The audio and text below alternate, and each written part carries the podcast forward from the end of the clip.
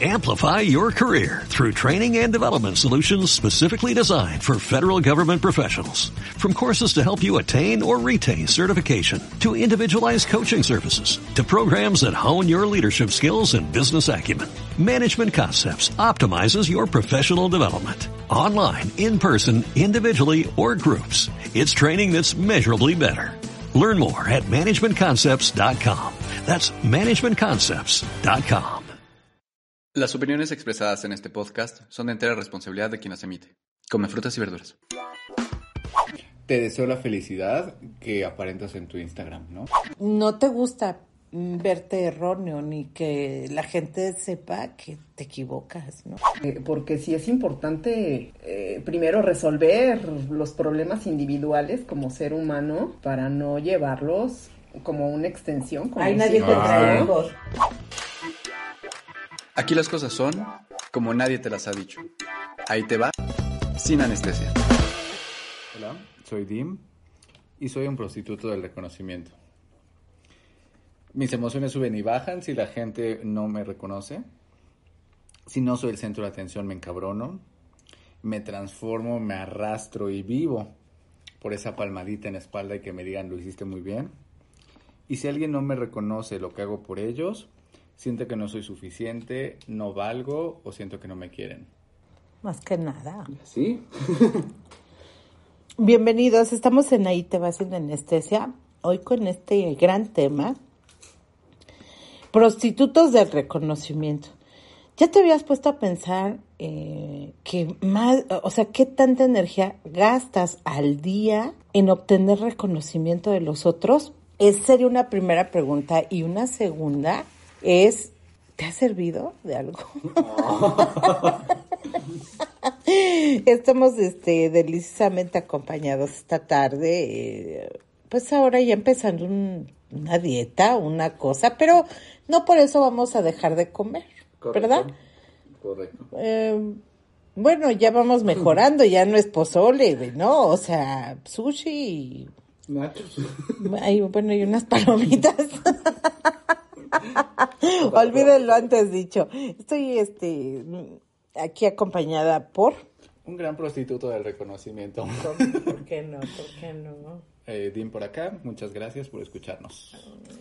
Ya estamos de manteles largos, déjame bajo las palomitas porque mira, ya se está cubriendo aquí. Otra evitadora. Ansiosa evitadora. Mi gran amiga, gran, gran amiga, Maribel. ¿Cómo estás? Gracias, buenas tardes, días, noches, madrugadas. Al sushi con singular alegría. Que está delicioso el con nueces de la India. Y se me olvidó decir que también me estoy comiendo mis fresas, niño Flores, que me trajiste. Muchas gracias, niño Flores. No, ¿de qué? Bueno, ¿qué tal este gran tema? Prostitutos del reconocimiento. No está solo en esto. No.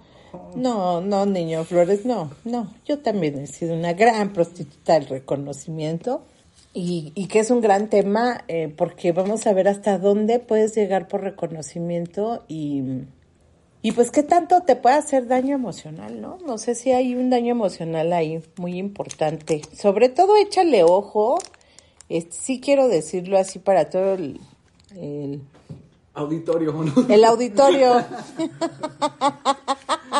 Flores, ¿por qué eres así, Flores? Es un tema serio.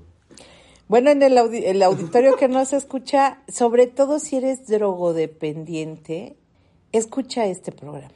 Te vamos a dar antídotos porque la base de tu enfermedad, si consumes drogas o alcohol o personas, es esta, es el reconocimiento, ¿no? Entonces, pues a ver, cuéntenme cómo les ha ido con este tema, niño Flores, porque ahorita me, me estás echando unos ojos Ay, es que- entre pispiretos y amenazadores. Dime. Yo creo que en unos grandes representantes como nosotros de esta, estas enfermedades Bonita emocionales, enfermedad, bonita enfermedad. yo creo que la parte de la pareja es donde muchas veces nos pegan todos estos desmadres, donde nos explota la tacha muy cañón, donde nos prostituimos totalmente para ganar el reconocimiento. Ojalá fuera solamente de ese ser amado supuestamente, pero también de la sociedad por tenerlo, ¿no? Lo digo porque yo mucho tiempo creo que una de las razones por las que yo siempre había querido tener novio o una pareja era por ser reconocido como en la sociedad, ¿no? O sea, como que dijeran, ah, tiene novio, ¿no? Ah, o sea, por estas apariencias, ¿no? Oye, De pero, no pero, pero en tu generación, niño Flores, que son milen, eres millennial, ¿no? Lo que se le dice, lo que se le considera, lo que se le llama millennial, ¿no? Con todo lo que se conlleva. Exacto. Oye, pero toda tu generación está así, ¿no? Sí. Pues estamos bien dañados. ¿O no? O sea, sí, creo que ha ido bajando un poco y ahora está como más la moda esta de, o sea, de ser soltero está cool, ¿no? Pero creo que pues hasta es una ya- moda. Pero ¿no? pues porque yo creo que yo creo que ya estamos tirando la toalla. ¿no? Estamos resignándonos. Pero creo que mucho en nuestra Ay, generación, sí, mira, estoy bien despegado. creo que en nuestra generación sí hacemos muchas cosas por imagen todavía, ¿no? Toda esta onda de las redes sociales. No, o sea, creo que por ahí la otra vez leía, ¿no? Un, un meme o una cosa así que decía, te deseo la felicidad que aparentas en tu Instagram, ¿no? Y dije, huevos, ¿no? O sea, entonces, yo creo que al final, mal, justo el reconocimiento, el, buscar este reconocimiento de nuestra familia, de la pareja, de la sociedad, de encajar, de pertenecer, es lo que más nos chinga. O sea, emocionalmente nos tira horrible, ¿no? Ok, entonces segmentemos, niño Flores, fíjate. ¿Cómo te ha ido? ¿Cuál ha sido tu experiencia en el reconocimiento dentro de la familia? Oh, pues, ¿qué crees que le podemos poner esta salsita magia a los nachos? Y está muy buena así. Ajá. Pues mira, híjole. Espero mi mamá no esté escuchando este. Es De que todos los que he escuchado. hay que decirlo muy bien. Sus, sus palomitas excelentes. Amo. Amo sus nachos también muy buenos, pero se les olvidó mandarnos los jalapeños. Gracias. Luego. Bueno, reconocimiento de la familia. Toda mi vida he padecido de eso. O sea, creo que desde chico, sin querer queriendo, nos van entrenando para eso. ¿Sabes? Con esta onda de, de si haces algo bien, te lo, te lo aplaudo, ¿sabes? Y, y te doy cariño, ¿no? Y cuando no haces algo bien, me enojo, te aplico la ley del hielo, Hasta te soy premio si lo grosero, haces bien, ¿no? Exacto, ¿no? O sea, y por cosas que tendrías que hacer como estudiar, te premio, te compro algo, te doy no ese súper reconocimiento, ¿no? Cuando es lo que tienes que hacer, ¿no? Pero siempre no, creo que nos educan, al menos a mí me educaron con esta onda de, si haces esto bien, te doy este premio, ¿no? Y me decían, pues, ¿qué has hecho para ganarte según esto, ¿no? Pero con un concepto ahí medio extraño. Entonces, cuando no hacía lo que, lo que mis papás querían, pues era un, un mensaje de, pues te, te dejo de hablar, ¿no? Un poco, me enojo contigo, pues soy como violento, ¿no? O sea, nunca recibí golpes, pero creo que no eran necesarios, o sea, verbalmente era suficiente, ¿no? Entonces crezco con esta idea de que entonces, si yo hago las cosas bien, me van a reconocer, ¿no? Creo que muchos también lo hacen en el lado contrario, ¿no? Si me porto mal, si hago estas cosas, pues, claro que sí, lo, también lo reconocen de alguna otra forma. Pero en mi caso fue diferente, o sea, en mi caso cuando yo me portaba bien, cuando hacía, eh, no hablaba con groserías, cuando era comedido, ¿no? Me reconocían, ¿no? Y entonces yo sentía, me sentía querido. Y obviamente, pues a lo largo del tiempo, pues fui justamente adaptándome a esto y haciendo de esto un modelo de vida. A tal grado que ya no sabía quién era, ¿no? Porque justamente yo decía, pues es que este soy yo, no digo groserías, soy muy bien portado, no soy mal hablado, yo soy buena persona, soy un ser de luz, ¿no? Y cuando justamente llego a terapia digo, huevos, o sea, no manches, o sea, Te salía té Me- verde, niño. eh, sí, o sea, yo olía a pachuli casi. Eso que no me gusta, pero, o sea, el es que ¿por qué? ¿Por qué pachuli? O sea, O sea, es ¿Qué le puso pachuli? Era muy- pues entre la bandita pachecona, ¿no? Yo creo, pues marihuanos. Bueno, no es cierto. Bueno, sí es cierto, pero hagan como que no. Este, entonces, o sea, al, al final, eh, justamente, pues creces con, con todas estas ideas, ¿no? Mm, a tal grado que yo pensaba que era este, ¿no? Entonces me doy cuenta que en realidad, pues, me liberaba mucho de decir groserías. No, y deja de eso, niño Flores. ¿Qué tal cuando saliste al mundo y te diste cuenta que nadie te iba a premiar ni a reconocer lo que estabas haciendo bien? No, deja tú eso. Cuando salí al mundo y me di cuenta que literal parecía como perro de Jamaica, así abajo de los guaraches, así como buscando el reconocimiento, ¿no? O sea, que, que quería siempre que la gente estuviera como de Jamaica. detrás, o sea, a- o sea, que siempre estás detrás de esa palmadita, que te digan, me lo hiciste bien, ¿no? Y literal, o sea, yo me ponía muy triste, me sentía muy mal, si no me decían, güey, lo hiciste bien, ¿no? Entonces, y toda hasta la fecha me cuesta más trabajo, ya hemos dado ahí por ahí algunos pasos, pero pues, siempre es algo, ¿no? Que, que con lo que tengo que estar como batallando, ¿no? Y recordar que en realidad, pues, no tienen por qué reconocerme lo que hago, ¿no? Si ayudo a mis papás, por ejemplo, si estoy al pendiente de ellos, o sea, tendría que ser por humanidad, ¿sabes? Creo, ¿no? Y pues justamente pues, un tema de agradecimiento, pero si me dicen qué bueno y lo hiciste, hijo, muchas gracias, o no, eso no tendría por qué moverme mis emociones, ¿no? Entonces creo que sí ha sido un largo camino en el reconocimiento, sobre todo en la familia, ¿no? donde se aplaude el ser el buen hijo que todo mundo según ah, tendría que ser, ¿no? Y si no lo eres, híjole, eres como, uff, medio sacrificado. Muy bien. ¿Cómo te ha ido, Mari, en este mismo tema, pero en cuestión laboral, por ejemplo? Hijo, tú que eres especialista en esos shows. Pues creo que siempre una fuga importante en mi vida fue lo laboral, ¿no? ¿Verdad, sí, amiga? Y, y, y ahora eh, en esta parte de la terapia, el, el reconocerme, ¿no? Como, como prostituta, ¿verdad? Del reconocimiento, que se oye fuerte el término, ¿no? Porque digo, prostituta, pero no me pagan, bueno, sí, me pagan un sueldo, sí, pero en ese, en ese, en esa misma búsqueda de, de reconocimiento, siempre era como ir por el siguiente puesto. O sea, a mí me pasaba que si yo trabajaba y decía, bueno, si ya hice dos horas de trabajo, perdón, de trayecto a mi trabajo, no, pues no me conformaba con eso, sino era ir al siguiente puesto. Y había que hacer, quedarse 10 horas más en el trabajo, Claro. ¿por qué no este otro proyecto? O sea, como, como mucha lealtad al trabajo, pero Ajá. creo que de fondo era eso, el reconocimiento para obtener, siempre ir subiendo más y más y más. Entonces, eh, sí era como esta parte de, de esa búsqueda de reconocimiento, digo, que, que lo utilicé en función de un crecimiento y mi, y mi reconocimiento en realidad no era como lo haces bien y la palmadita. Yo siempre buscaba el reconocimiento que me subieran sueldo, que me llegara un bono, que me llegara un incentivo, como que iba en la búsqueda del reconocimiento económico. O sea, el resultado tangible, ¿no? Sí, sí. Sí, a mí la verdad es que si el jefe o la jefa me decía, lo hiciste bien, o mm, eso no me importaba. Yo decía, sí, pero en mi quincena, a ver, ahí que se vea reflejado, ¿no? Sí, Dame unos números. sí, dame números. Sí. Creo que mi jefe escuche este podcast. no es cierto.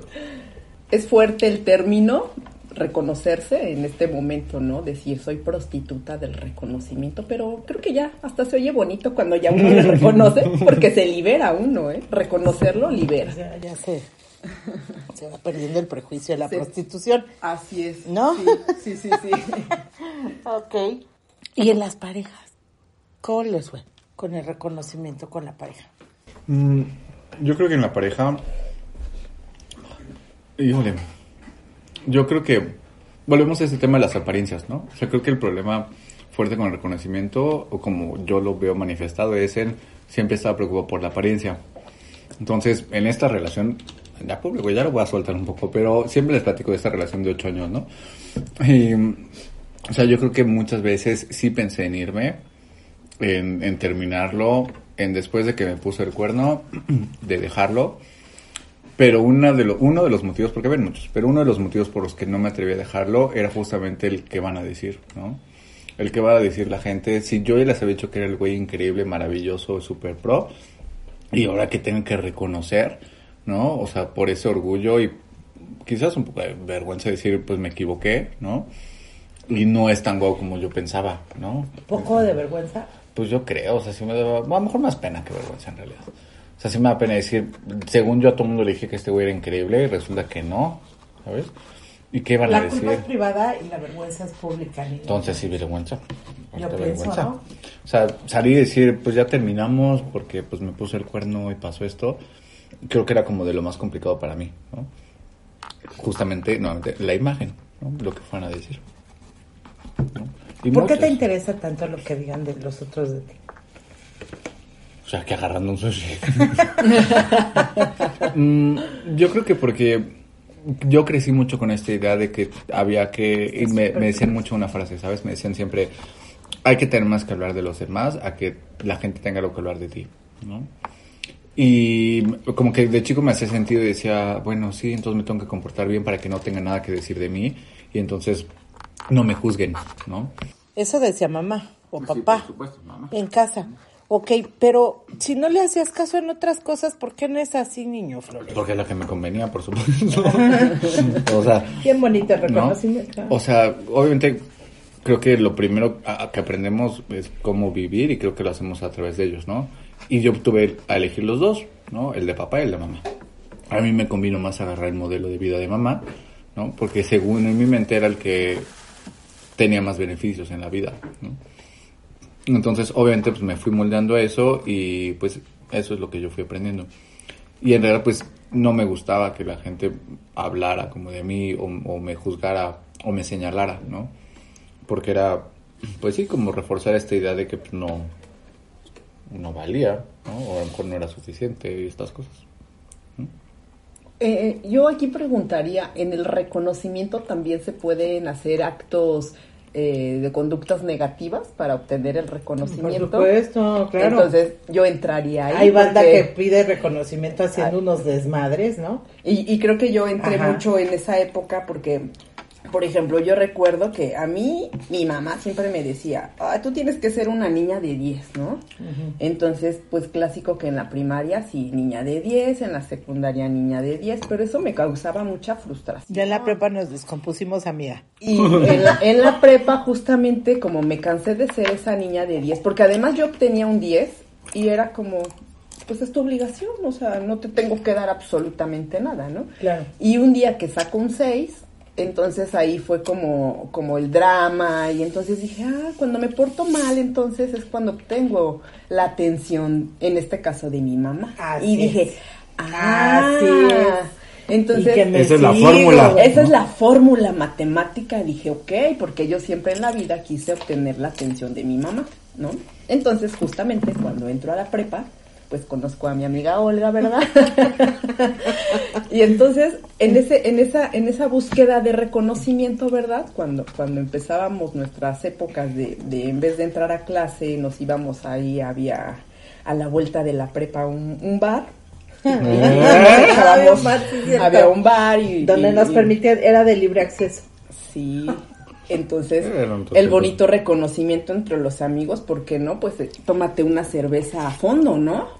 Entonces, ah, pues venía el Qué importante aplauso. lo que acabas de decir. Venía el reconocimiento. Porque ¿no? da jerarquía. Claro. El alcohol da jerarquía. Claro. Por eso a mí no me invitaban a las fiestas. Porque no tomaba.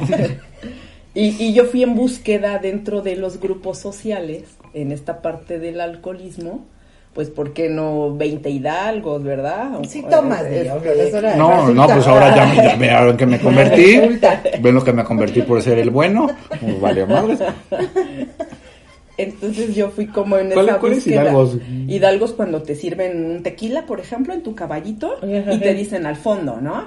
Entonces, uno, otro, otro, ¿Seguido? ¿Seguido? ¿Seguido? seguido, seguido, seguido, sí. imagínate. ¿Hidalgo? Hidalgo, sí, era, échate un hidalgo, ¿no? Y era tu caballito de tequila, ¿no? ¿20? 20 o, o más o menos, ¿no? O sea, A veces para entrar a algunos centros se ponían un casco, te ponían un casco, o sea, tú estabas en la... Porque antes eran de cadena niño Flores. Sí, sí, estaba me tocaron. O sea, desde ahí nos daban reconocimiento Ah, o no. Claro, desde ahí. Ah, Sí, eso que era yo- bien bonito, llegar, llegar al antro. Nunca nos Nosotras fuimos a de esas. A ustedes no. Nosotras fuimos de esas porque nunca, debo confesar, nunca hicimos fila. No, Siempre así, tú veías la fila. Es que veían el colmillo los cadeneros. Eso Sí. era lo que pegaba. Entonces, ¿En serio?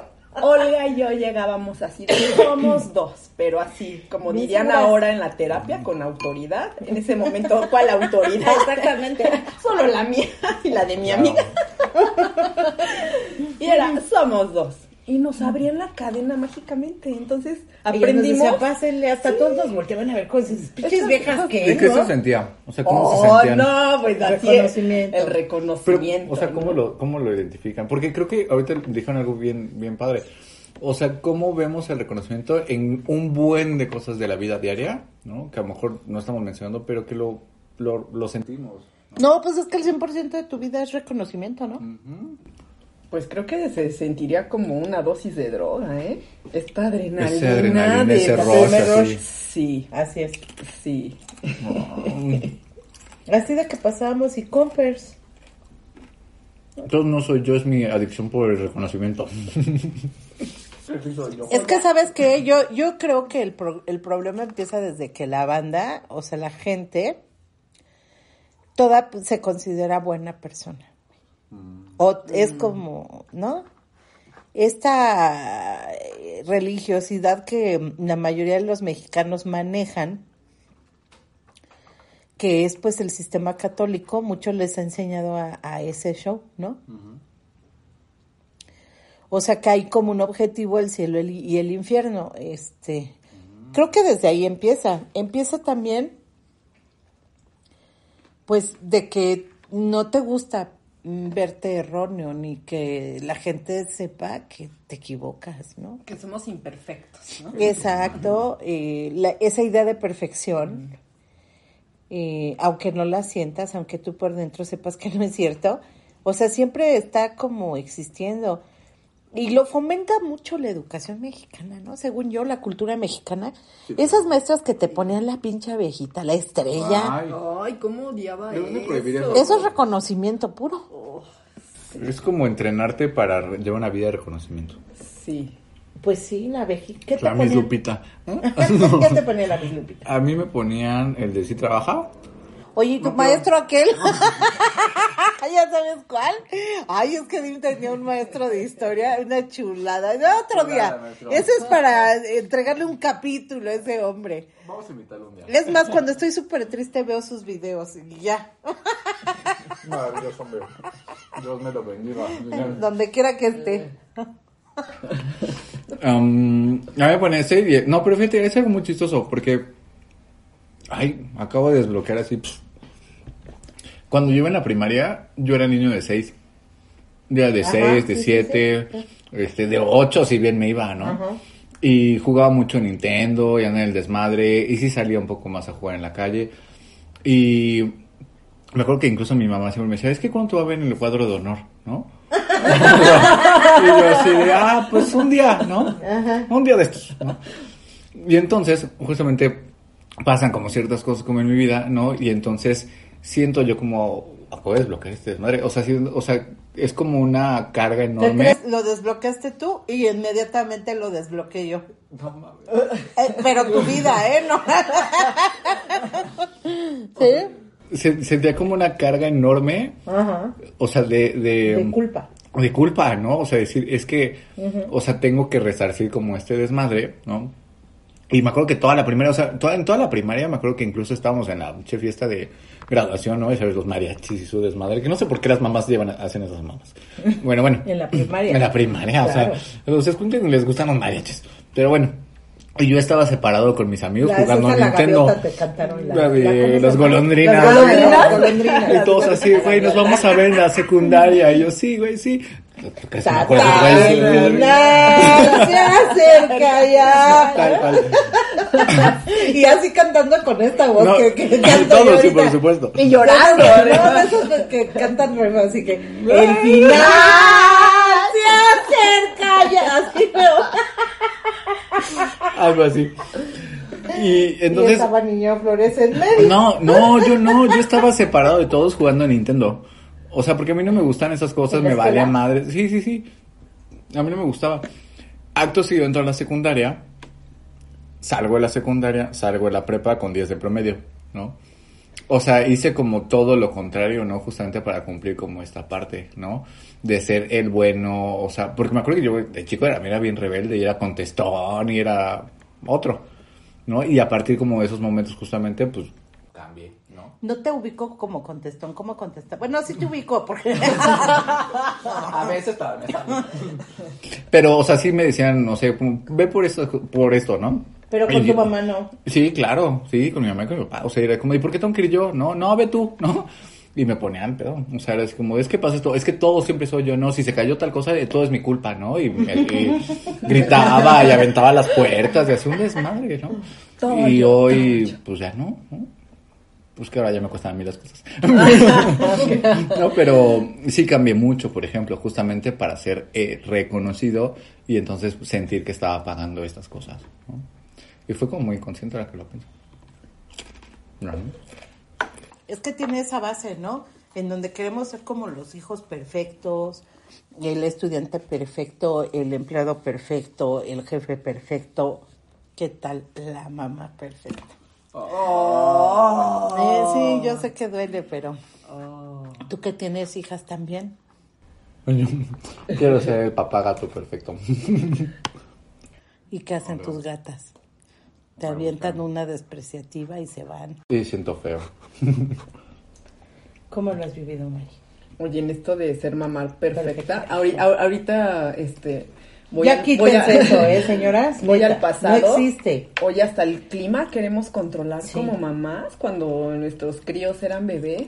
O sea, porque está haciendo demasiado aire, porque hace demasiado calor, pero porque Entiérrate unos cuchillos ahí en la, en la maceta. en la maceta.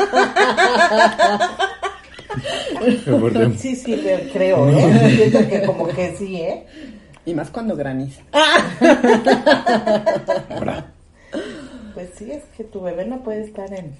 Sí, pero ay no, es, es, es demasiado estresante para los hijos, ¿eh? Lidiar con una mamá que quiera ser perfecta. Sí, porque viene además atrás de eso pues un control, porque quieres controlar a todos y a todo. Y por un ego terrible además, ¿no? Hay que decirlo porque no es el... Siento que los hijos nunca son como el motivo, sino, sino es un rollo más personal de cómo yo voy a tener un hijo imperfecto. O sea, no quieres que sea perfecto para que le vaya bien en la vida y Exacto. resuelva cosas. Porque no te va a ir bien en la vida con ese grado de... De neurosis. Pues no, no lo creo, ¿o sí?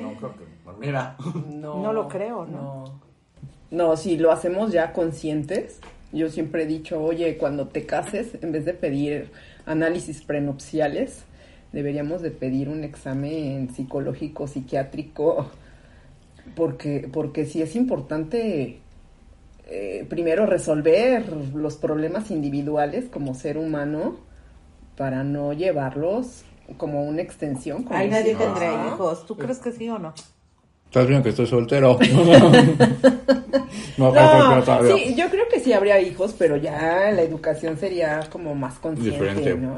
Diferente. Ya una vez resueltos nuestros nuestros problemitas, ¿no? Aunque está difícil, ¿no, Mari? ¿O no? O bueno, para mi grado de enfermedad. No digo, bueno, nuestras, nuestras enfermedades no se nos van a quitar, pero, pero ya de manera consciente creo que podríamos guiarlos. Ah, este, bueno, de hacia un futuro mejor, sí, cómo no. sí, En sí, camino sí, habría un una mejor 2022. guía, ¿no? Ujú.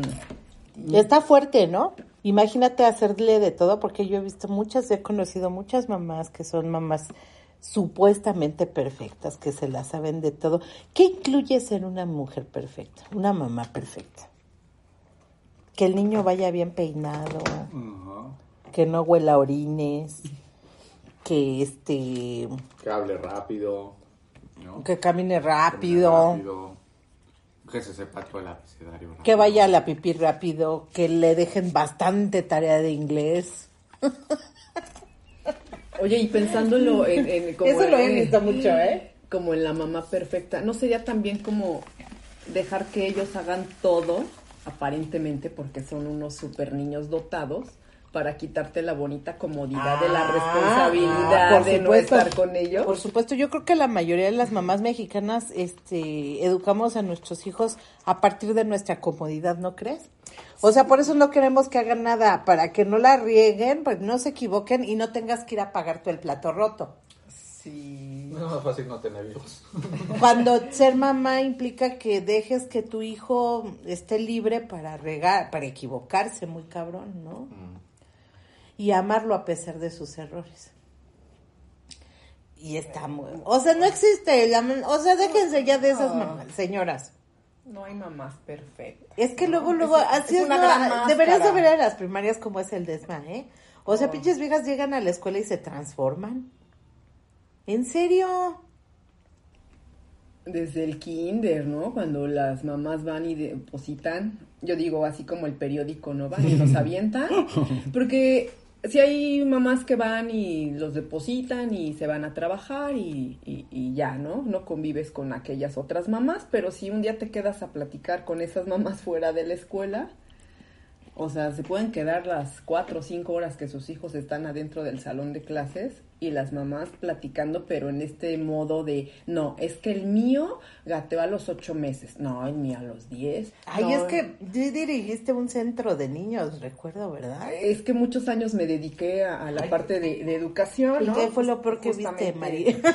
no, pues aquí está, mira, el, el informante. Fíjate que... De primera a- a- mano. A, mí, a mí me impactó mucho, era un niño, recuerdo su nombre, Iván, no tenía ni dos años el niño, porque luego me he cuestionado a qué edad se destapa una neurosis, ¿no?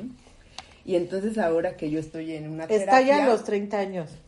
Pero, ¿qué crees que...? Pero ya estás enfermito Pero ya estás enfermito. Yo, yo veía mucho a este niño, que recuerdo que su mamá era, eh, este, estaba, yo trabajé en, el- en un Sendy de, de Banobras. Ya ven el Sandy No. cagándola siempre. Ajá, en los Sendys, ¿no? Ay, yo no sabía dicho, ¿verdad? Entonces había muchas mamás, había muchas mamás. Pero esta fue del Banco Banobras. Ah. Sí, de Banobras. Entonces había muchas mamás que obviamente pues tenían puestos este, de subdirección, directoras, puestos altos y obviamente pues nos depositaban, ¿no? A los bebés, a los niños ahí en, en la escuela. O sea, iban y dejaban al mutantito Dejaban ahí al y luego ya se mutantito iban a chambear. y se iban a Pero trabajar. trabajaban ahí. Eh, no, el, el Sendy estaba en la colonia, este, acá en la- atrás de la Maraca. Ahí estaba el, el Sendy. Ah, Narvarte, ¿no? En la Narvarte, Así justamente. mira la mamá del, de Juliancito. En Maraca. la Maraca. Viene del antro. Y las mamás se iban a sus oficinas que están en Santa Fe. Allá en Javier Barros Sierra está, ¿no? Las oficinas de Santa Fe. Ok. Pero había mamás que dejaban a los niños 7.15 de la mañana y los recogían 7 de la noche. Entonces era 12 un, un abandono de 12 horas. Ve porque yo no tengo hijos. O sea, yo haría eso. Entonces, este, y sí había muchas mamás muy tramposas que salían 3, 4 de la tarde, Pero llegaban a pero llegaban siete, a las ¿por qué 7. no? Entonces nosotros teníamos que estar ahí viendo sus horas de salida para que, o sea, si saliste a las 3, pues a las 4 tenías que recoger a la criatura, ¿no? Pero era esta parte de no hacerse responsables de ellos, ¿no? Pero yo recuerdo mucho a este niño en una, en una un festival de Navidad, de, el señor Scrooge, Navidad, y entonces él toda la vida estaba enojado, enojado, enojado, porque además su mamá, además de que lo dejaba 12 horas y no le hacía caso, fines de semana tampoco estaba con él. Híjole. ¿Y Entonces, ya hablaba? Ya hablaba, Ah. pero no permitía que te acercaras a él, no permitía el contacto físico, siempre enojado. Entonces, sí, todos estos problemas de, de, pues yo soy la mamá perfecta porque además cuando hago una fiesta infantil para mis hijos, ¿verdad? Claro. El mejor salón de fiestas, este, el mejor buffet. A ¿no? nosotros nunca nos invitaban a esas fiestas infantiles. ¿Qué nos querían decir, Maribel? que no pertenecíamos a, como... Porque yo como era, como era mamá soltera, uta, ¿no? O sea, y aunque veían ahí al papá presente, pero... Ok, entonces, como soy mamá perfecta, entonces en mi círculo solo las familias. Yo creo que me tenían envidia. Yo creo que sí, amiga. Yo, yo creo que tenían miedo, ¿no? De que, de que les dijeras algunas verdades, Las enfrentarás a su que realidad. las enfrentaras a su realidad, porque no te mostrabas justamente como todas ellas con esas máscaras, ¿no? Y tú, y, y justamente tú no ibas por la vida queriendo ser una mamá perfecta, simplemente es, yo soy mamá, quiero ser una mamá, ¿no? La primera escuelita estuvo muy buena, Mm, porque las mamás eran mucho como yo. Pero yo en la primaria, santo Dios, ay, no. Y luego, ¿qué pasó con ese bebecito? Pues, eh, o sea, siguió ahí porque los niños estaban ahí hasta los cinco años, cinco años, diez meses, y ya luego se iban a la primaria. Pero sí su, su humor, sus emociones, su autoestima, pues no, Bien deteriorado. bien deteriorado, ¿no? Y entonces, pues muchas veces este, se habló con la mamá y, en ese momento ella decía, pues es que para mí mi trabajo es lo más importante, ¿no? Y entiendo que pues la mamá económicamente pues le iba bastante bien, este, el que tenía más presencia era el papá, pero a esa edad pues justamente al niño lo que él necesitaba era una mamá, ¿no? Entonces había un abandono, aunque la mamá lo recogiera, este, lo dejara al día siguiente, pero al final había un abandono. Y sí, sí podíamos ver como esas características en los niños, en su personalidad, cómo se iban modificando esas personalidades, ¿no? Entonces ahí había un trabajo muy fuerte porque, bueno, no es que las maestras reemplazaran ese trabajo, pero sí había que trabajar dentro de los programas pedagógicos, o sea, estar muy presentes con esos niños en todas las actividades, pues justamente para sentir este, este trabajo, ¿no? Fíjate, y ella, eh, lo que se le llama la personalidad, o sea, el ego. Así es. Esa es la construcción del ego. Oh. Qué fuerte, ¿no? ¿Cómo la Fíjate desde dónde ya está uno muy enfermillo. Pero imagínate, o sea, ese niño dos años y ya estaba enojado. Ya viene ¿no? enojado, imagínate. Imagínate, a ho- hoy, saludos, Iván. Saludos, Iván. Fíjate, ¿qué Sí. edad tendrá este niño hoy? Hoy debe de tener unos 15, 16 años. Ándele, doñita, chingues, ahorita de estar, pero... Sí. Chingues, doñita, con todo. Había papás que decían, no, es que cuando Max vaya a la universidad, él va a ser un gran abogado. Cuando el niño tenía dos años y medio, tres años, Y y, le van que a le interesaba era leyes. jugar. ¿Y no le va a preguntar, señor? Sí, ajá. Pero entonces en- en- quiero que mi hijo sea perfecto, ¿no? Y como yo soy el padre perfecto, entonces Ay, no. va a ser un gran abogado.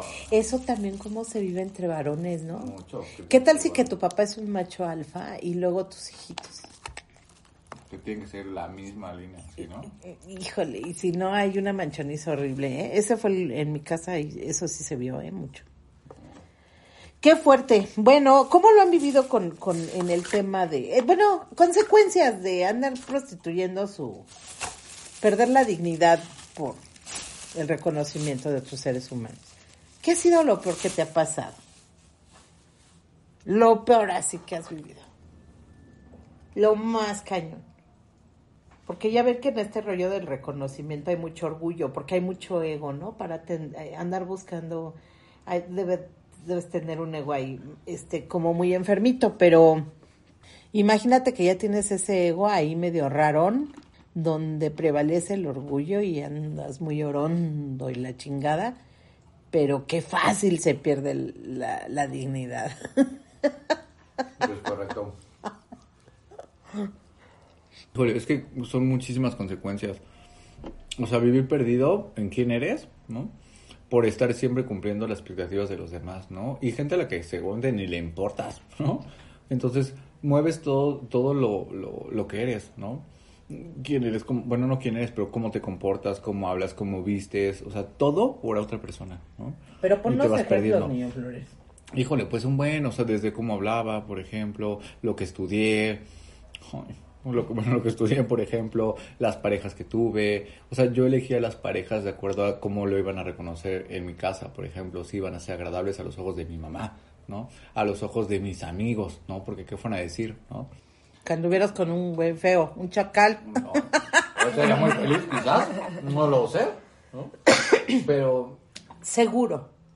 Seguro, niño Flores. Pues no hay nada como un guapo así del te- voy a comprobarlo, les aviso. Deberías hacer tu pesquisa, ¿no? Voy a hacer un tour. Sí, sí, sí. O sea, sí. Es correcto. Tú serías muy feliz, pero ¿a poco si te hubieras aventado la vergüenza? Porque le- eso es lo que les da en tu mundo enfermo. En este pensamiento neurótico, sobre todo uno que está tan enfermito, este, te hubieras aventado la vergüenza de enseñarle al mundo que andabas con un chacalón. Tú, niño bien del sur de la ciudad. bien.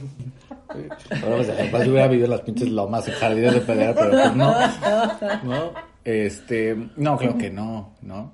Y, y está horrible porque entonces pones encima todas esas cosas a tu felicidad, ¿no? Lo que sea que eso significa para cada quien. Porque en realidad vas sacrificando esas cosas, te vas perdiendo, ¿no? Sacrifique temas de salud, por ejemplo, por siempre estar Sí. este, con este orgullo, ¿no? No atenderme en cosas. eh, pues todo, o sea, me perdí muchas fiestas también, ¿no? ¿Por qué? Y muchos buenos momentos, pues, porque a mí siempre me decían, no, tú no, o sea, no puedes tomar, no puedes salir, no puedes ir a esas fiestas, no te puedes quedar en casa de alguien más. Creo que sí hicieron un, un paro, no Eso está bien, eso está bien, pero al final, o sea, siempre era por ser niño, bueno, ni siquiera como por, por explicar qué es lo que podía pasar, ¿no? Entonces, yo creo que esas son de las consecuencias que, que he visto. ¿Y luego qué haces con tu parte cabrona? No, pues lo ocultaba, ¿no? Y entonces estaba obviamente emputado todo el tiempo, ¿no? Con Ajá. quien podía, pues me salía. Ese ¿no? es el problema. Ese Ajá. es el desmadre, ¿no? Entonces, como- ahí te encargo que en casa tenía que ser como bueno, en la escuela tenía que ser bueno el consentimiento de los maestros, ahí te encargo, o sea, no sé si alguno me escuche, creo que sí. Ay, la mis de geografía. Saludos a la Miss de Geografía. Miss. ¿De nombre? Rosalba. Ah, Rosalba. ella me cae muy bien. O sea, pero, o sea, yo creo que tú sí. te juntabas con puro maestro. ¿Te acuerdas? La verdad, Bueno, sí. Desde chico. Niño Flores, sí. Desde Ajá. chico, desde que iba en la primaria, en los Ajá. recreos, por ejemplo, me juntaba con los maestros. Y estaba así paradito al lado de ellos. Qué horrendo. Pero, por ejemplo, o sea, yo creo que hablar con mis maestros de la secundaria y la prepa, todos te hablarían maravillas, ¿sabes? Porque a los ojos de ellos era un niño maravilloso, ¿no? Pero ¿qué pasaba? Pues que en el fondo tenía mucho resentimiento, estaba encabronado todo el tiempo, ¿no? Sentía mucha culpa, vergüenza de quién era, o sea, miles de cosas, ¿no? neurótico. Súper neurótico, súper neurótico, ¿no? Yo te encargo desde chico, o sea, si tenía que pasar, ya sabes que hacen estas clases públicas, ¿no? En, en, bueno, hace mucho, ¿no? Y literal, yo he visto videos en donde estoy, que sea como en el kinder, por ahí, algo así, y dicen, no, pues a ver, ¿quién quiere pasar, no? Y entonces, o sea, todos los niños así como, si no me muevo, no me ven, ¿no? Y yo levantando la mano, ¿no? Así, "Cho, cho, cho, cho, cho", ¿no? Porque a mí me decían, es que participa, vete hasta adelante, levanta la mano, ¿no? Entonces tenía que hacerlo, ¿no? Porque tenía, o sea, sentía que si no lo hacía, pues me iban a regañar o me iba a ir mal, ¿no? Ya, contestar. Segunda pregunta, ¿no? Otra, ¿no? Y entonces nadie participaba y otra vez, "Cho, cho, cho, cho, cho", ¿no? Y sí me acuerdo, o sea, que, o sea, los maestros me decían, ¿sabes qué? Va- Vamos a dejar que alguien más participe. Y a mí me dolía, o sea, sentía como desde niño ya como un desmayo, como, ay, ¿no? O sea, porque, o sea, es como un rechazo, como una onda bien Pues rara. sí, sí. Y ya desde ahí, pues, yo creo que me fui dando en la madre. Me voy a comer mi sushi. ¿Cuál es la consecuencia más grande? Pues creo que la consecuencia más grande es ir con muchas máscaras a todos los lados donde te presentas. Sí. Porque La justamente- 24, la 128, la 49. Ahorita les voy a llegar con la 75, cabrón. Pensé que eran calles de la agrícola. No, pues son los, los números de tanta máscara que te pones. Es que ¿Cuántas como- tendrás, niño Flores? como en las mil. Sí, como dice Niño Flores, ¿no? Vamos queriendo ser bien portados. Entonces, pues, en mi casa, la bien portada, ¿cuál bien portada, no? Yo me escapaba, ¿verdad? Porque no en las noches para salirme de antro, de fiesta, porque como no me dejaban, ¿Te acuerdas cuando me brincaba de mi casa? cuando se olvidaban las llaves, Como en las pues, películas. había que brincarse. Eh, sí, No, cuando me escapaba, ¿no te acuerdas? Que también. me esperaban todos abajo así, Sí. para recibirme cuando cayera del árbol. Yo siempre he tenido miedo a las alturas. Pregúntame en ese tiempo. Cero. Sí. Sí, sí. Me salía por la ¿Y por parte de, no? de, de la marquesina de mi casa y vámonos al antro. A mí me hubiera encantado hacer eso, por ejemplo. O sea, ante, el- ante mamá y papá éramos bien portados porque a las 11 de la noche pues ya vámonos a dormir. Ya ¿no? vio, ya vio este su programa y ya se fue a dormir la niña, ahora sí entendió que hoy no va a salir. Sí. o sea, sí voy a salir, pero por la ventana, ¿no? Si no puedo por la puerta, pues salgo por la ventana. La cosa era salir por donde fuera. Eficiente desde entonces. Entonces sí, pues va uno con, como dice Olita, con mil máscaras, ¿no? Las 525, la 37, la 50. siempre bien portado, porque yo soy hijo de una madre perfecta, hija de una madre perfecta, ¿no? Ay. Sí. Todavía, el, cuando fue el domingo, vi a mi mamá y me decía, es que eh, el título te sirvió de mucho, el título. Y le digo, ¿y cómo para qué me sirvió mi título, no? Ahora entiendo que, que, que digo, sí, sí me sirvió, obviamente, para, para cuando uno va a pedir trabajo, pues te sirve. Pero como la manera en que me lo decía y su lenguaje corporal era, es que tú eras la que quería Te hace que alguien, te convierte en alguien, ¿no? Sí, convertirme en ese alguien, ¿no? Y dije, sí, qué fuerte, ¿no? Porque para eso entonces ella se convierte en una madre perfecta, ¿no? Porque, Porque yo hice, el título. porque yo hice lo que ella quería. Como ¿no? sumando puntos, ¿no? Sí. Como estampitas a su álbum de Mamá Así Perfecta. Ay, Sí. mi tía era de esas, decía, es que mira, aquí tengo todas las fotos de mis hijos casados, de esas tías que ponen así en la sala de su casa. Ah, la foto de generación de... No, y la, y la foto de casado de cada Ah. uno de sus hijos. Tiene cuatro, tres mujeres y un varón. Pero una no se había casado y entonces se juntó mi prima, ella bien guerrera, dijo yo no. Y, le de- y siempre que llegaba a su casa le decía, ahí me hace falta tu foto. Qué fuerte. Y yo, yo la volteé a ver así de... Yo amo a mi tía y es súper divertida y es un gran, gran personaje, pero sí le aplicaba esas bien densas a sus hijas. ¿eh? Pues que en su época eso sí era un gran logro. y te No, reconocimiento, posición, que salieras bien casada. En el periódico, por ejemplo. en los sociales. En la, en la página de social. No, pero que salieras bien casada, Ah, que tuvieras tu papel de tu documento que te da tu... ¿Tu parroquia? No, no. O sea, que no sé. ¿Sí da? Ah, No sé, yo, Pues yo, yo, fui como, ¿no? como, como hija de tu tía, yo no me casé, que eso fue para mi mamá también. O sea, yo hice todo lo que mi mamá deseaba que hiciera, yo no lo hice. Todo lo contrario. Todo lo contrario. O sea, sí, mi mamá que es muy religiosa y hasta teología estudió y sus hijos casados por la iglesia. Como su hija no se fue ca- casó por la iglesia, ¿no? Ay. Yo apliqué esa, ¿no? Yo, no, sí, ¿cuál vestido, no? Mm. No. No, no. Pues yo sí tengo amigos que hoy piensan que tienen que hacer de su casa, de, o sea, de vivir con sus papás, bien casadas. Fíjate que yo, yo me hice esa pregunta hasta que cumplí 30 años. Dije, ¿por qué yo no me casé? Todas mis amigas están casadas. ¿Por qué yo no me casé? Y ya mi hermana me gritó desde el fondo. Digo, pues porque nunca nos educaron así, idiota. y yo, ajá. Pues, No, pero pues es que aparte ni somos ah, qué bueno. Ay, qué bueno. religiosos, ¿no? Bueno, ¿y qué vamos a hacer con este desmadre? Bueno, ¿Cómo pues este? ¿cómo, ¿cómo evitamos la cuestión del reconocimiento? Eh, yo creo que eh, mucho eh, tiene que ver con, con una situación ahí de de un vacío existencial, ¿no? Que, que, te per- que no te permite estar seguro de quién eres, uno, de quién eres y dos, de hacia dónde vas, ¿no? Es más, agregaría la siguiente, de hasta con quién te vas. Eso te lo tenía que haber dado tu papá de niño. No, pues. Bueno, la autoestima también, tu mamá, ¿no? Pero papá es quien nos da la dirección en la vida y nos dice hacia dónde ir y con quién ir. Y de ahí tú tienes la elección. O sea, tú eliges, pero sí te dice, a ver, ¿a dónde y con quién? ¿No? Las que me aplicaba mi papá. ¿A dónde y con quién? ¿no? Sí, así. Entonces, al no tener eso, pues escuchas muchos ruidos de mucha gente que si está bien lo que haces, que si está bien cómo te vistes, lo que piensas, eh, la manera en cómo te alcoholizas, las pinches drogadotas que te dice, que si la niña es putilla, o sea, para hablarlo así para que entienda el bonito público conocedor, todas esas cosas que te dijeron, ¿no? Este hecho de que no te detienes a cuestionarte, oye, ¿y si soy eso que dicen? Oye, y ya voy a hacer esto que no quiero hacer porque no, no estoy ni siquiera de acuerdo.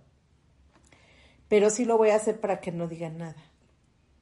O sea, ¿por qué no detenerte a pensar? ¿Y por qué, güey? Pues de todas maneras, si no me van a querer, no me van a querer.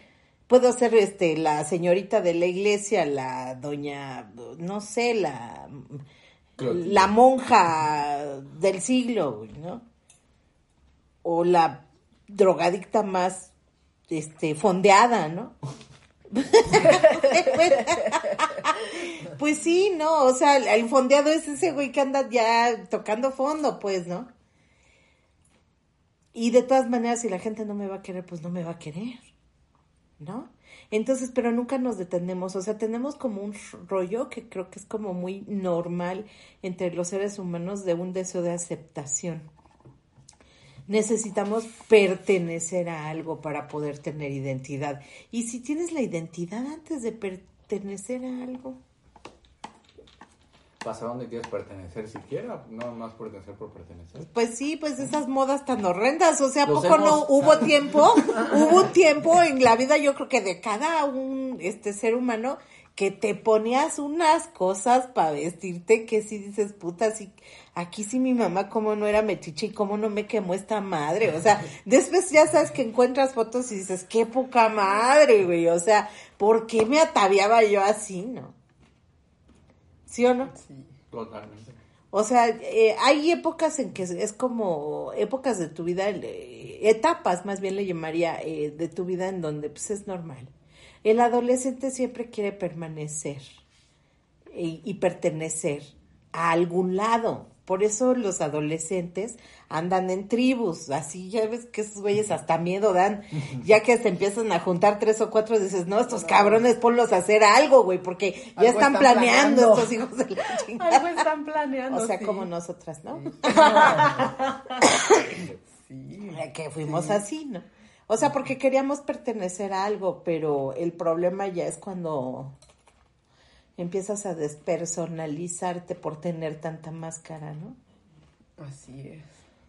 Este rollo de cuando dicen, ay, es que tal personita es bien hipócrita, y dices, no, güey, lo que pasa es que pobre mujer no tiene creencia en ella. O sea, eso es lo que significa la palabra hipocresía, ¿no? O sea, yo no tengo creencia en mí, les doy mucha creencia. Así siempre me dice mi sensei, "Eh, o sea, tú le crees a todo el mundo, pero menos a ti.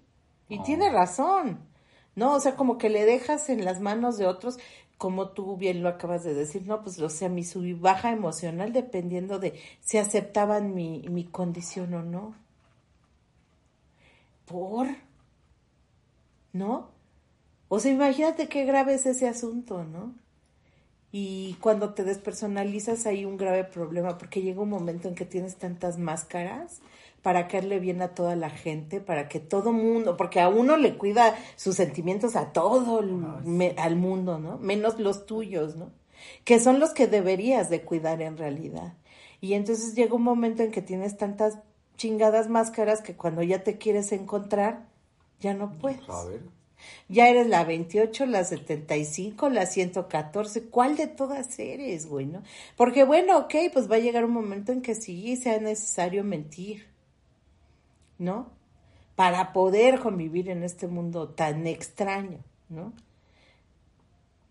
El problema es cuando ya te empiezas a creer tus Que si máscaras, eres güey, eso, ¿no? Que si eres Que si eres el eso, bien. O las que te pusieron. Ahí.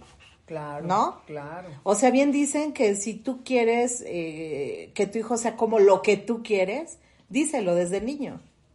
Imagínate crecer pensando en que eres un pendejo, ¿no? Yo conocí a alguien, ¿no? En uno de estos grupos de de terapia fácil, de terapia de fácil acceso, ¿no? Este, bueno, estos grupos de autoayuda, pues, eh, que me, que dijo una vez, eh, yo pensé que mi mamá se llamaba puta. Porque todo el tiempo le decimos. Porque todo el tiempo. Imagínate. Dijo, yo como hasta los nueve años pensaba que mi mamá se llamaba puta, ¿no? Imagínate en la escuela, ¿quién es tu mamá? Puta. Ajá. Licenciada puta. Imagínate, güey, ¿no? O sea, y, y que no es la palabreja, pues, sino todo el contexto que hay atrás, ¿no? De, de ese, de es, de, de, o sea, de lo que te deja saber con esa expresión. ¿no? Claro. Entonces, imagínate una etiqueta de esas, ¿no? Porque esa chava, o sea, no le, no le etiquetó el papá de ese niño, o sea, su marido. esa niña ya estaba etiquetada desde, desde el papá. ¿Sabes? Entonces, esas etiquetas también que te ponen y que te las compras y que dices, no, si soy el, el buen hijo, ¿no? Y yo, ay, es que yo soy la buena. No, o sea, ¿y cómo nos fue, güey, no? Porque ni somos buenos, ¿no? Ni, ni somos lo que, ni nunca lo vamos a hacer, pues, ¿no? Porque nunca llegas a ser tampoco el hijo perfecto. Pero bien pinches Sí. reprimidotes, ¿no? Porque no puedes hacer un montón de cosas para no perder tu estatus de hijo bueno, ¿no? Correcto. comprendemos, esa es la bronca. Y entonces, cuando te pierdes, pues caes en un vacío, en un tremendo vacío eh, emocional, en un vacío existencial, y empieza el dolor por vivir. Y luego, justamente es lo que decías, o sea, Ajá. si son drogodependientes, aquí está el Y, secreto. y ¿no? acabas en las drogas, ¿no? Y eso es a lo que llega. Así es. ¿no? Así es. Ay. Una bonita dependencia. Qué gran perla. a las drogas. Así es, así empieza la drogadicción. O sea, en realidad el- la drogadicción no es una bronca de consumo. La mayoría de la gente piensa que es el consumo y el consumo es lo de menos. El consumo es fácil incluso de quitar. Total, te encierran y ya, güey, ¿no? Claro. O sea, sí, la onda acá es como todo lo que lo que tienes que enfrentar ¿no? Como quito ese vacío. sin esa sustancia. Esa. Uy, qué fuerte. Está Qué fuerte, fuerte, sí. mucho. Sí, Fuerte. sí, sí. Igual que cuando te drogas con personas, ¿qué tal el bonito codependiente, no? O sea, pinche, este, de, o sea, lleno de virtudes. Ah, o sea, se droga con personas, necesita de una persona para poder saber que su existencia vale. Oh, de sentirse querido ¿no? por alguien. Y querer entre comillas, porque... Necesitado. ¿no? Nece- Neces- Ah, El cariño les vale No, madre, es la cierto. necesidad. Tienes que necesitarme porque sin mí te mueres, güey, ¿no? Eso es lo que hace un codependiente. Claro. ¿no? Entonces es exactamente el mismo caminito, ¿no? Eh, a la adicción, pero pues acá consumir personas, ¿no? O sea, con lo que te metas, ¿no? Con lo que te des en tu madre, o sea, igual, no sé, puede ser, es que hay gente que, pues ahora con el internet, ¿no? ¿Qué? Pues hay gente que se droga con internet. Mm, Sí, pues con... Hay tanta cosa. toda la tecnología, redes sociales. He visto señores, hombres ya grandes, o sea, de, de la tercera edad, que eran adictos al juego, ¿no? Por ejemplo, a, apostarle a los caballos, por ejemplo. Imagínate con la llegada de Internet. No, no, no, no. Muy fuerte, ¿no? Entonces, bueno, ese es el camino. Es por eso que es como súper, como peligroso, ¿no? Que haya una despersonalización, o sea, que ya no sepas cómo hacer para quedarle bien. Y finalmente no vas a, o sea, no vas a poder, ¿no? Es un camino incierto, eh, largo, sinuoso, horrendo, ¿no? O sea, no, no, no creo que tengas que salir a la calle encuerado a mojarte en la lluvia porque ese fue tu deseo, güey. O sea, ¿sabes? No, no me refiero tanto a esas cosas, sino más bien como tener un concepto, un autoconcepto limpio, ¿no? De tu persona, saber exactamente quién eres, ¿no? O sea, hasta dónde están tus alcances, ¿no? De, en todos los sentidos, ¿no? Pues conocerte. Conocer. Conocer. Sí, porque se quita la despersonalización con conocimiento. La despersonalización, hay que decirlo, es mucha ignorancia. Claro. No, y, y fíjate, y creo que por eso es lo que hemos dicho en algunas veces, ¿no? O sea, por eso la importancia de la terapia, ¿no? O sea, llega un momento en que nos compramos tanto estas máscaras que creemos que sí somos eso. Y entonces cuando llegas a un sistema terapéutico donde te vas enfrentando a quién sí eres, ¿no? O antes como llegar a, o sea, quitar capas de una cebolla, ¿no? O sea, quitas y quitas y quitas y quitas y al final O en llegas, esta ¿no? moda, ¿no, Flores? O sea, con respecto a lo que dices, esta moda que traen ahora de, no, pues es que tú fluye, o sea, como que son súper alivianados, como que tienen educadas las emociones. ¿Quién chingados te dijo eso, güey? O sea, eso no se puede, o sea, educadas o controladas. Las También e- dicen, no, vamos a controlar la emoción. Es que te tienes que controlar, güey. O ¿Cómo sea, controlo la emoción? ya estoy hasta la madre de estar controlada. Por eso estoy tan enojada, ¿no? Así es. Claro. O sea, porque las emociones no Los- tienen educación, güey. O sea, no hay manera, ¿sabes? Esas salen y ya, ¿no? Así como los bebés, ya ves cuando están así en banda, los así una banda de bebés, ¿no? Unos cuatro, cinco. Así es. Y están conviviendo así, probando, acercándose poco a poco, probando el terreno, viendo qué onda. Y de repente hay unos muy amorosos que hasta se Ah, abrazan, se dan sí. besos y todo, bailan, ¿no? Ya ves como le hacen así bien cagado. O sea, pero de repente sale el bebé cabrón que trae una muñeca y llega y te la zorraja, les vale madre. ¿Qué tal que fuéramos esos niños así de inocentes e ignorantes? Este mundo sería otro. ¿no? Definitivamente. Pero bueno, eh, hoy tienen la, la, pues no sé, como casi la obligación, ¿no? De ser perfectos. Eh, el buen hijo, el buen estudiante, el buen trabajador, el más genial, el güey que hace dinero antes de los 30 años. Casa, Este, matrimonio, perro. sí. Ey, esta Ah. escena que te imaginaste y que, bueno, ese sería otro gran tip, que sí te lo tienes que sacar de tu mente. Sea, cuestionar todo eso, ¿no? Sí, porque mientras no saques ese ideal que tienes de tu futuro, te vas a seguir frustrando más, porque ¿qué crees? No lo vas a conseguir. Ideal contra realidad, ¿no? Ay, Como meme. como meme, sí, claro. Muy fuerte. Entonces, bueno, pues tendríamos que hacer un capítulo a- para hablar sobre el ego muy fuerte y para ver pues todas estas vertientes, ¿no? Pero pues en principio yo les diría eso, o sea, dejen de, de querer caerle bien a toda la gente, ¿no? O sea, tampoco te, te esfuerces, güey, por caerles mal, o sea, no es necesario, ¿eh? Porque ya ves que también hay egos muy así, ¿no? Raros, pero sí creo que abre tu, expande tu mundo, güey, ¿no? O sea, no toda tu vida va a ser superficialidad, pero tampoco toda tu vida va a ser eh, la pinche literatura, ¿no? Y el conocimiento, güey, ¿no? O sea, creo que como tampoco es bueno, ¿no? Darle una completa apertura a un rollo espiritual y almático, ¿no? También. Porque también ya ven que chingo de blanco, té verde, incienso y la chingada y son unas personitas de verdad extrañas, ¿no? O sea, muy raras. Cuando la espiritualidad pues también es equivocarte, ¿no? En perderte, encontrarte. Pero bueno, hay que cambiar un poco eso. Yo diría eso. Básicamente. Pues Bueno, adiós. Me quedé aquí en el pinche limbo de la reflexión. Ahí nos vemos. Bonitos. Bueno, gracias. Adiós. Bye. Aquí las cosas son como nadie te las ha dicho. Ahí te va, sin anestesia.